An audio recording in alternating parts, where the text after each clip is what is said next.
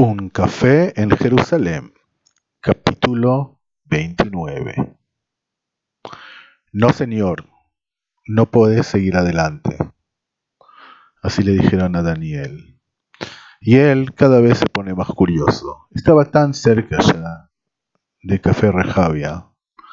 Y ahí sonó el teléfono. Estaba Ana del otro lado. ¿Cómo estás, Daniel? Eh, la verdad, mira, estoy en un lugar poco raro. Sé justo dónde estás. Si miras para atrás me vas a poder ver. Daniel miró para atrás. Subiendo un poco la calle estaba Ana. ¿Y vos qué haces acá? ¿Yo qué hago acá? ¿Vos pensás que sos el único que viniste a ver qué pasa en el café de Rejavia? ¿Estás seguro que tiene que ver con algo que pasa con el tema de el tesoro? Estoy segura. No tengo ninguna duda. Mira, me parece que acá, que lejos no es eh, la casa del primer ministro, seguro que es algo sobre eso. Cerraron las calles, seguro va a tener que pasar por acá o algo así no me parece que tiene que ver con algo de nuestro tema.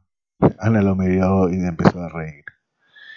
¿En serio? ¿Eso es lo que pensás? Mira, mira para atrás. Miraron los dos. Estaban lejos, pero de lejos se podía ver un poco de la calle del Rambán. Sí, esa calle donde estaba el café Rejavia.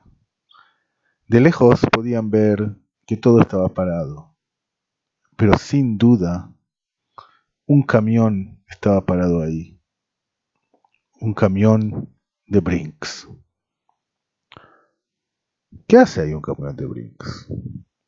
¿No dijiste que puede ser que el primer ministro? ¿Qué Puede ser que viaja en el camión de Brinks, ¿no? Río Ana. Bueno, la verdad que tanta curiosidad y tanto misterio, yo no sé lo que hacer con eso. Todavía pienso que es todo este tema una fantasía, algo un poco raro. No justo tiene que ver con la realidad. Veo que no vivís bastantes años en Jerusalén. Ofendió Ana a Daniel. ¿Cómo me decís así? Yo Vivo acá mucho más que vos. Conozco mucho más que vos. No es tiempo para pelear. No por eso te lo dije. Vos sabés justo que esta ciudad hace lo imposible posible. Eso que hay ahí, un camión de Brinks, no es porque están vendiendo helado acá. Es porque algo pasa donde estaba alguna vez el café de Rejave. Bueno, todo puede ser. Pero igual no nos podemos mover de aquí. Entonces, eh, ¿querés ir a comer un helado? No, dijo Ana. Yo no me muevo de acá. Yo estoy esperando que terminen de hacer lo que van a hacer y voy a llegar al café del Bueno, espero con vos. Espero con vos acá. Pero puede llevar horas. Sí, ya sé. Sabes, ciudad aburrida, no hay lo que hacer. Entonces nos sentamos acá.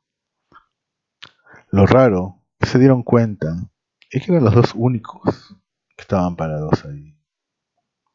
Siempre en situaciones como esas hay muchos que caminan por las calles alrededor y buscan cómo pasar al otro lado. Y acá, una moneda muy rara. Ana y Daniel estaban esos solos esperando que quiten las barreras. Escucharon un café en Jerusalén, capítulo 29, por Uri Ayalón. Los invitamos a escuchar en unos días el capítulo número 30.